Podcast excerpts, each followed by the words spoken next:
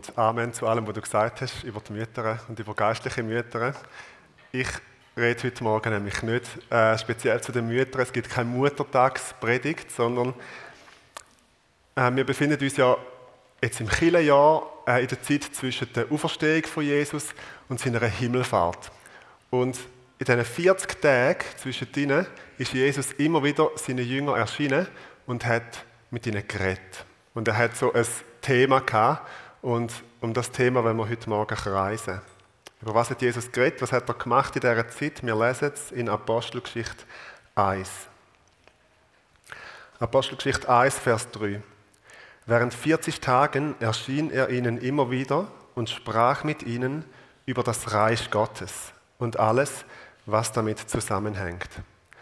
Also Jesus hat mit seinen Jüngern über das eine Thema geredet, 40 Tage lang über das Reich Gottes und über alles, was damit zusammenhängt. Mich macht diese Stelle als Prediger ein bisschen nachdenklich, weil ich realisiere, wie wenig ich eigentlich über das Reich Gottes rede. Natürlich, alles hängt irgendwie zusammen mit dem Reich Gottes. Aber wie wenig es so bewusst das Thema ist, bei mir in meinen Predigten rede ich darüber, ist es mir gleich wichtig, wie es Jesus wichtig war. Ich meine, Jesus hat nicht einfach 40 Tage lang über das Reich Gottes geredet, sondern wenn wir zurückgehen, ganz am Anfang, wo Jesus auftreten ist, wo Jesus das Mal öffentlich geredet hat, in Matthäus 4, lesen wir folgendes, Matthäus 4, Vers 17. Von da an begann Jesus zu verkünden, kehrt um, denn das Himmelreich ist nahe. Himmelreich und Reich Gottes, das können wir gleichsetzen. Der Matthäus redet sehr oft vom Himmelreich und die anderen Evangelisten oft vom Reich Gottes.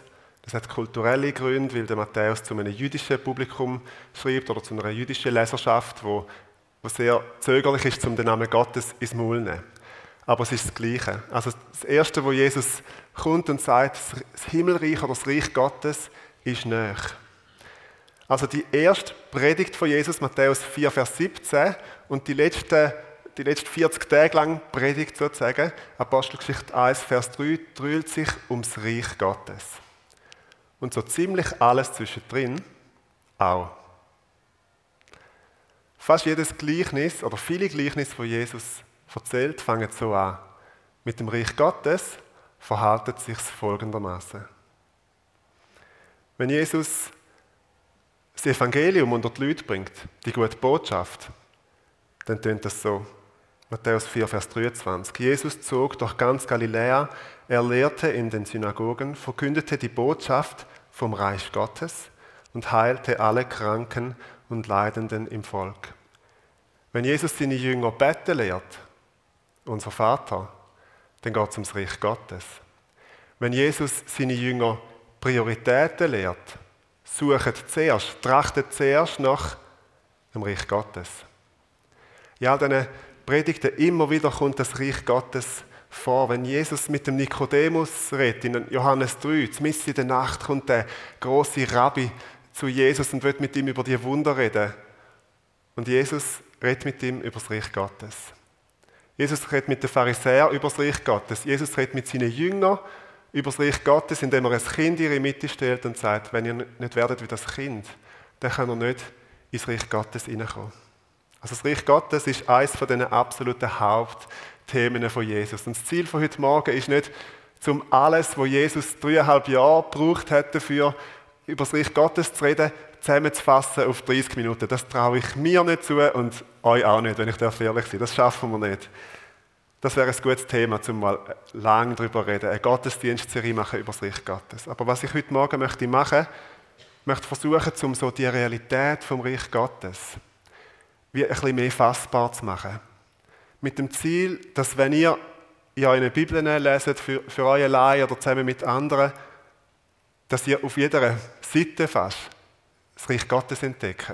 Ist doch manchmal so, dass, also ich kenne das, dass, dass man die Bibel liest und es ist so, ein Konzept oder eine Realität scheint wie nicht drin zu sein und dann geht wieder 20 aber man merkt etwas und dann sieht man, es ist auf jeder Seite, es ist wie überall drin. Und das wünsche ich mir für uns alle immer wie mehr, dass das Reich Gottes immer mehr so eine Realität wird, wo sich uns erschließt, wo wir wo wir darauf aufmerksam werden, weil das Reich Gottes ist enorm wichtig. Das ist wie so das Gerüst, wo ganz vieles dran hängt von unserem christlichen Leben. Und das ist das Ziel heute Morgen, dass wir gemeinsam so das Verständnis vertiefen für die Realität vom Reich Gottes. Also ich will nicht alles darüber können sagen, was es darüber sagen, zu sagen gibt. Ich bin auch noch sehr am Lernen über das und wir haben auch nicht Zeit für das. Aber dass wir wie so ein inneres Bild gewinnen dafür, dass nicht eine schwammige Größe bleibt oder einfach ein, ein Synonym für Gemeinde. Einmal sagt, sagt man Gemeinde und dann Reich Gottes und dann Lieb Christi oder so. Sondern dass wir wie ein Bild für das überkommen. Und da fängt es schon an. Das Reich Gottes ist eine Realität, die nicht sichtbar ist, die für unsere natürlichen Augen nicht sichtbar ist. Es ist nicht ein irdisches Reich, ein irdisches Land wie Deutschland, wo du könntest jetzt loslaufen und in fünf Minuten an der grünen Grenze sein oder an einem, an einem den verschiedenen ähm, Übergängen, dort Zollübergängen. Jesus sagt das zum Nikodemus, zum Johannes 3, redet er von dem unsichtbaren Reich Gottes. Johannes 3, Vers 3 ist das. Jesus entgegnete, ich sage dir, wenn jemand nicht von neuem geboren wird, kann er das Reich Gottes nicht sehen. Das Reich Gottes ist nicht sichtbar und doch ist es real. Unsichtbar heißt aber nicht, dass das Reich Gottes nur ein Gedankenkonstrukt ist, eine philosophische Konstruktion, wo keine Kraft hat, wo, wo sich nie irgendwie zeigen würde. Auf das kommen wir später noch zurück. Jesus redet aber an anderer Stelle über die über die Unsichtbarkeit vom Reich Gottes, und zwar im Lukas 17. Lukas 17, Vers 20. Die Pharisäer fragten Jesus, wann das Reich Gottes komme. Darauf antwortete er, das Reich Gottes kommt nicht so, dass man es an äußeren Anzeichen erkennen kann. Man wird auch nicht sagen können, seht, hier ist es oder es ist dort. Nein, das Reich Gottes ist mitten unter euch. Das Reich Gottes ist nicht ein Land, ein irdisches Land wie jedes andere. Du kannst nicht sagen Schweiz, Deutschland, Reich Gottes, Österreich. Es lässt sich nicht in die irdische Ebene von einem Reich einteilen. Es ist ein unsichtbares, über die ganze Welt verteiltes, übernatürliches Land, übernatürliches Reich. Und außerdem ist es nicht das einzige unsichtbare Reich, wo die Bibel davon redet. Die Bibel redet auch von dem Fürst von dieser Welt, vom Reich der Finsternis, wie der Teufel, oder Fürst der Welt wird der Teufel manchmal genannt, und der hat auch ein Reich. Und die Bibel redet von einer ganzen Vielfalt von Königreich und Mächt und Thron und Gewalten. Da muss noch viel mehr geben, als sich unsere, unsere Augen oft erschließt. Und ich glaube, dass es in der unsichtbaren Welt ist, wie auf der Welt, wo wir sehen, auch. Es gibt ja da wo wir uns bewegen, in dem sind kein territoriumsfreier Raum. Also jedes Stück Land gehört irgendwo an, vielleicht mit der Ausnahme von der Antarktis, wo so nicht, aber gut, dort wohnt auch niemand, aber das gehört niemandem so recht vielleicht. Ich weiß nicht genau, wie dort die Lage ist, aber sonst gehört jedes Stück Land gehört irgendeinem Staat. Und ich bin überzeugt davon, dass es in der unsichtbaren Welt auch so ist, dass wir es uns nicht so vorstellen dass es einen ganz, ganz großen territoriumsfreien Raum gibt und dann ein kleines Reich Gottes und ein kleines Reich von der Finsternis. Und ich glaube, das ist wie im, im Großen aufteilt, so wie die ganze Erde in Nationen und Territorien aufteilt ist. Das Reich Gottes ist nicht eine Republik. Sie ist auch nicht eine Demokratie. Tut mir leid, dass ich euch das so sagen muss. Sie ist zum Glück auch keine Diktatur. Das Reich Gottes ist ein Königreich. Das griechische Wort heißt Basileia. Das können wir Basler uns gut merken. Basileia, das steht für Königreich. Ist wie, fast wie Basel auf, auf Italienisch. Basilea, einfach nur ein I drin. Basileia, Königreich. Aber was ist so ein Königreich? Das ist für uns heute gar nicht so einfach zum, zum merken, was ein Königreich eigentlich ist. Weil wir Adel und Königreich nicht mehr so richtig kennen. Heute gibt es nur noch ganz, ganz wenige Länder auf der Welt, wo so eine absolute Monarchie haben, wo der König wirklich regiert und Gesetze erlässt und richtet. Und die Länder, die wir vielleicht kennen, zum Beispiel Saudi-Arabien, sind jetzt nicht gerade Länder, die uns anmachen oder wo wir das Gefühl haben, wir würden gerne drin wohnen oder so. Also ich bin zum Beispiel sehr froh, lebe ich in der Schweiz. Ich finde für ein irdisches Land ähm, die rechte Demokratie auch etwas ganz Tolles. Aber wir haben wie nicht mehr so ein Bild von einer Monarchie. In Europa haben wir keine absolute Monarchie, außer in drei Klammern, Vatikanstadt gilt so als absolute Monarchie, aber das ist eher ein spezielles Land. Aber zum Beispiel die berühmteste Königin der Welt, Queen Elizabeth, die nimmt ja vor allem repräsentative Aufgaben wahr. Die regiert ja nicht das Land. Da steht hinter ihr eine Regierung, ein Parlament, wo, wo Gesetz macht. Also Königreich, wenn wir an Königreich denken, als Vereinigte Königreich, dann ist das heute eher ein Nostalgiebegriff oder so eine Traditionssache. Und wenn wir über das Königreich Gottes reden, müssen wir das wie ein bisschen aus unseren Köpfen rausstreichen und nicht an das denken. Wir müssen uns in die Zeit von Jesus zurückversetzen. Ein König, der nicht regiert, das ist zur Zeit von Jesus, das ist zur Zeit vom Neuen Testament völlig unvorstellbar gewesen. Damals ist Basileia, Königreich, das ist eine Regierungsform gewesen. Das hat etwas darüber ausgesagt, wer regiert. Und das ist entscheidend wichtig für uns heute. Basileia, Königreich Gottes, ist nicht ein Nostalgiebegriff, sondern sagt etwas über die Regierungsform aus. Es ist eine Monarchie, da herrscht ein König. Und das heißt für die Basileia Gottes, für das Königreich Gottes, das heißt für uns heute, das Königreich ist nicht dort, wo wir die Königsherrschaft Gottes besingen, wo wir sie toll finden, wo wir sie thematisieren, wo wir Geschichten darüber erzählen, sondern das Königreich Gottes ist dort, wo Gott König ist und wo wir tun, was er sagt und nur dort. Oder wie Jesus sagt, was nennt ihr mich Herr, Herr? Und tun nicht, was ich euch sage. Oder anders gesagt, Gott ist nicht der nette alte Herr, der an Olympia-Eröffnungen und Benefizveranstaltungen winkt. Ich, ich liebe die Queen, ich will mich nicht über sie lustig machen, aber Gott ist nicht die Art von König, sondern Gott ist der König, der regierende König ist in seinem Königreich, wo Gesetze erlässt, wo regiert, wo richtet. Also das Reich Gottes ist der Ort, wo Gott regiert. Und die Frage ist, wie groß ist denn das Reich? Wie müssen wir uns das vorstellen? Wo ist das überall und wo ist das nicht? Wo sind die Grenzen? In einem weiteren Sinn ist das Königreich Gottes überall. Im Psalm 103, Vers 19 steht folgendes. Der Herr hat im Himmel seinen Thron errichtet und seine Königsherrschaft umschließt das All. Also du könntest in einer Rakete sitzen und wenn es technisch möglich wäre, was es nicht ist, zum nächsten Stern fliegen oder sogar in die nächste Galaxie und du wirst an keinen Ort kommen, wo Gott nicht den allerhöchsten Platz hat.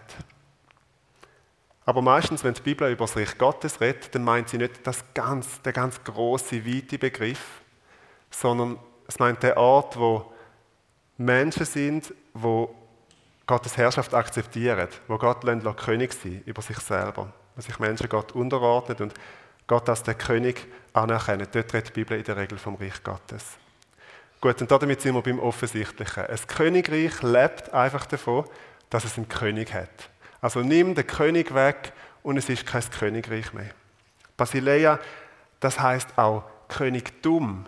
Also die Würde und das Amt, der Einflussbereich vom König, das ist ganz eng an, an König gekoppelt. König heißt Basileus auf Griechisch. Also dort, wo das, was der König sagt, gilt. Schon das Alte Testament redet an verschiedenen Orten vom Reich Gottes. Das ist nicht eine Realität, die erst im Neuen Testament aufkommt, aber das Alte Testament nennt den Namen noch nicht von dem König. Es sagt noch nicht, wer das der König ist. Und was aber deutlich wird im Daniel, der Daniel redet recht oft vom Reich Gottes, ist, dass es ein Menschensohn soll sein. Ein Mensch. Ich lese euch das vor. Im Daniel 7, Vers 13. Ich sah in den Nachtgesichten und siehe, es kam einer mit den Wolken des Himmels, gleich einem Sohn des Menschen. Und er gelangte bis zu dem Hochbetagten, das ist Gott gemeint, und wurde vor ihn gebracht. Und ihm wurde Herrschaft, Ehre und Königtum verliehen, und alle Völker, Stämme und Sprachen dienten ihm. Seine Herrschaft ist eine ewige Herrschaft, die nicht vergeht, und sein Königtum wird nie zugrunde gehen. Und was das Neue Testament dann macht, ist, es zeigt, wer der König ist. Und von da aus wird es auch verständlich, warum das Jesus sich oft als Menschensohn bezeichnet.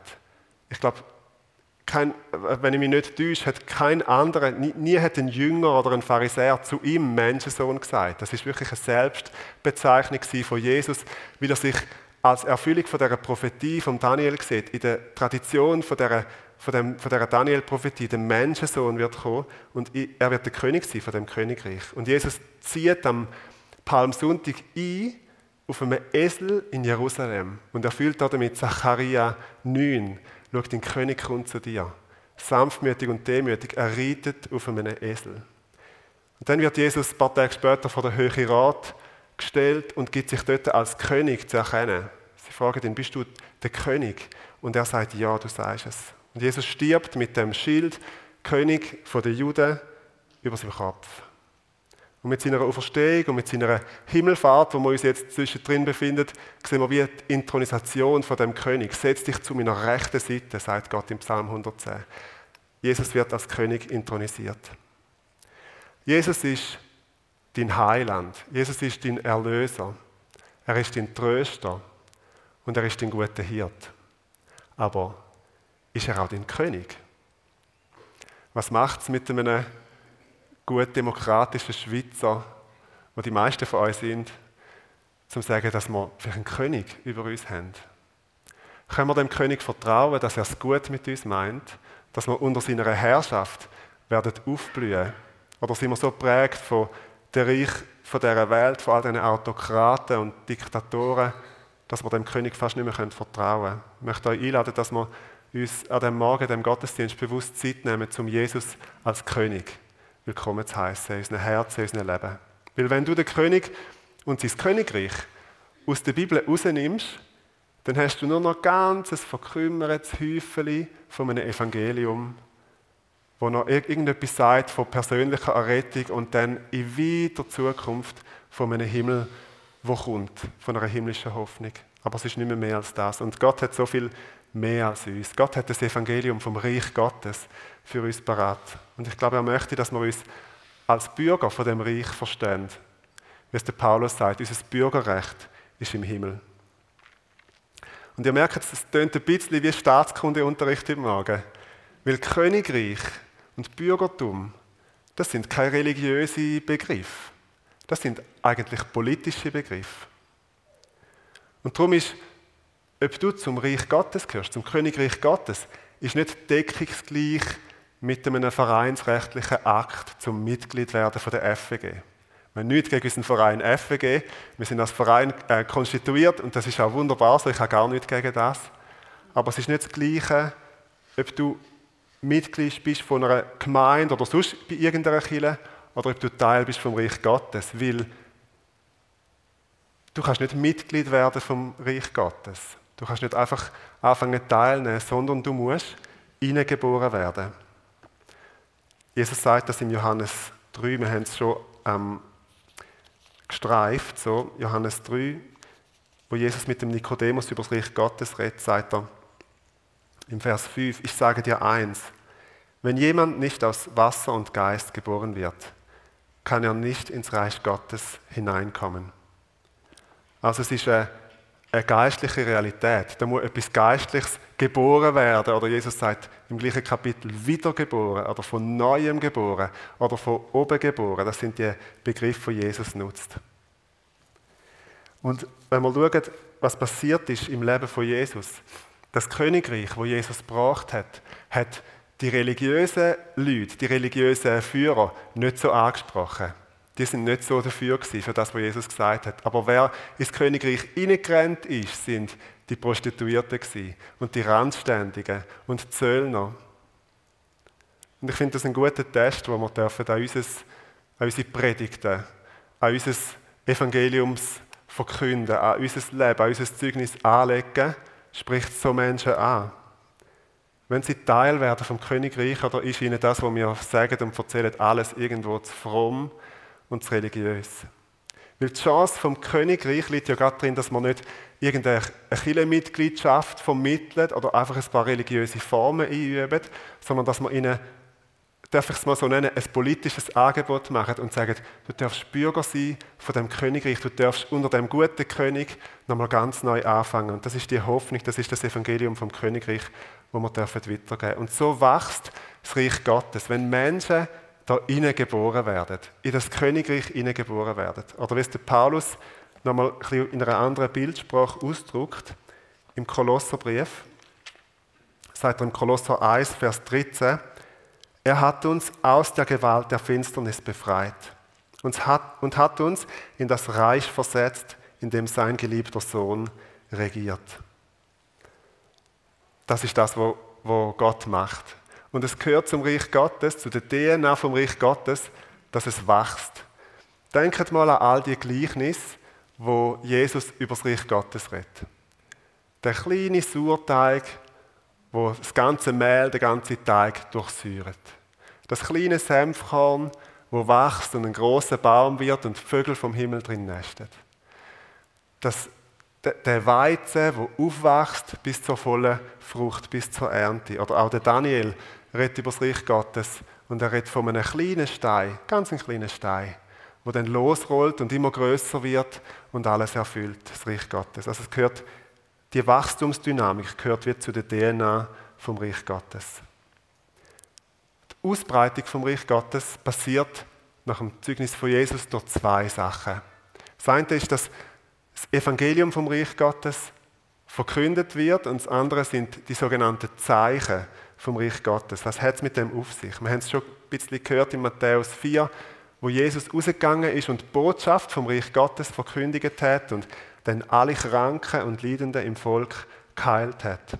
Und der gleiche Auftrag, wo Jesus hat, hat er auch an seine Jünger weitergegeben, wenn wir das lesen im gleichen Evangelium, in Matthäus 10, ab Vers 7, sagt Jesus folgendes.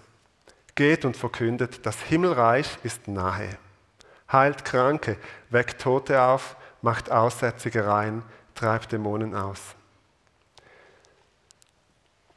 Also die zwei Sachen gehören in der Optik von Jesus ganz eng zusammen. Dass man die Botschaft weitergeben vom Königreich Gottes, dass es ein Ort ist, wo Gott regiert, eine gute Herrschaft von Gott und dass man die Zeichen und Wunder tun, wo Jesus auch tun hat. Und der Paulus sagt an einer Stelle im 1. Korinther 4, das Reich Gottes besteht nicht in Wort, sondern das Reich Gottes besteht in Kraft. Und von dort aus wird auch deutlich, was es heißt, wenn Jesus von Zeichen und Wunder redet. Was sind denn das für Zeichen? Wenn jemand geheilt wird, dann ist es nicht das Zeichen dafür, dass ich der krasseste Oberchrist bin und dass ich geistlich nicht mehr überbieten bin, sondern es ist ein Zeichen dafür, das Reich Gottes sich ausbreitet.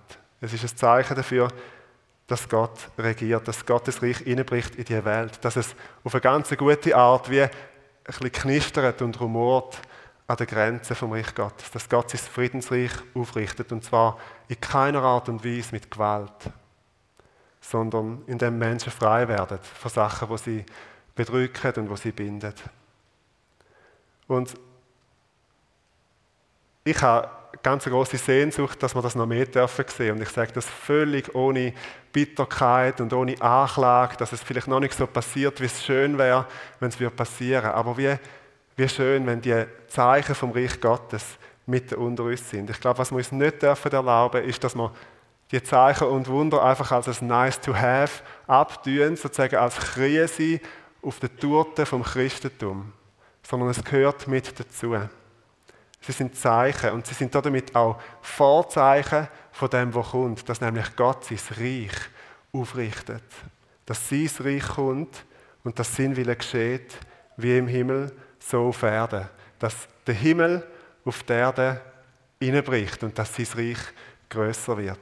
Und das ist etwas Gutes. Nimm doch heute, wenn du ein körperliches Leiden hast, nimm doch Gebetsministry in Anspruch. In der Lobpreiszeit haben wir Menschen, die hinten sind, die gerne für dich beten. Und ich sage das ohne irgendwie Druck zu machen, jetzt muss aber etwas passieren oder so. Aber lasst uns beten immer wieder um so Zeichen vom Reich Gottes. Heilung und Wiederherstellung. Und wenn du etwas erlebst, eine Heilung, eine Wiederherstellung, dann erzähl es doch mal in einem Gottesdienst. Komm auf mich zu. 40 Tage lang hat Jesus über das Reich Gottes geredet. Und ich wäre sehr gern dabei gewesen. Ich weiß nicht, wann er genau alles erzählt hat. Aber was ich weiß, ist, wenn das unser Gerüst ist, das Reich Gottes, wenn das die Realität ist, wo wir uns drin bewegen und wo wir uns immer mehr auch bewusst sind, dann ist das alles noch so viel größer als unser Gemeindeleben. Es ist noch so viel größer als die persönliche Errettung, weil das Reich Gottes ja bei weitem nicht auf eine, irgendeine religiöse Sphäre begrenzt ist, sondern weil Gott möchte jeden Bereich von unserem Leben und jeden Bereich von dieser Welt hineinkommen. Und all das soll unter die gute Herrschaft von Gott kommen. Und damit in wahre Freiheit und in wahre Bestimmung unter einem ganz guten König. Und der König heißt Jesus. Und Jesus sagt zu uns, und ich möchte das zu euch sagen am Schluss von dieser Predigt, sucht zuerst das Reich Gottes und sucht zuerst seine Gerechtigkeit und alles andere wird euch gegeben werden. Und wir möchten zusammen dafür beten, dass Gottes Reich kommt. Ich möchte euch einladen, dass wir aufstehen und dass wir zusammen unser Vater beten.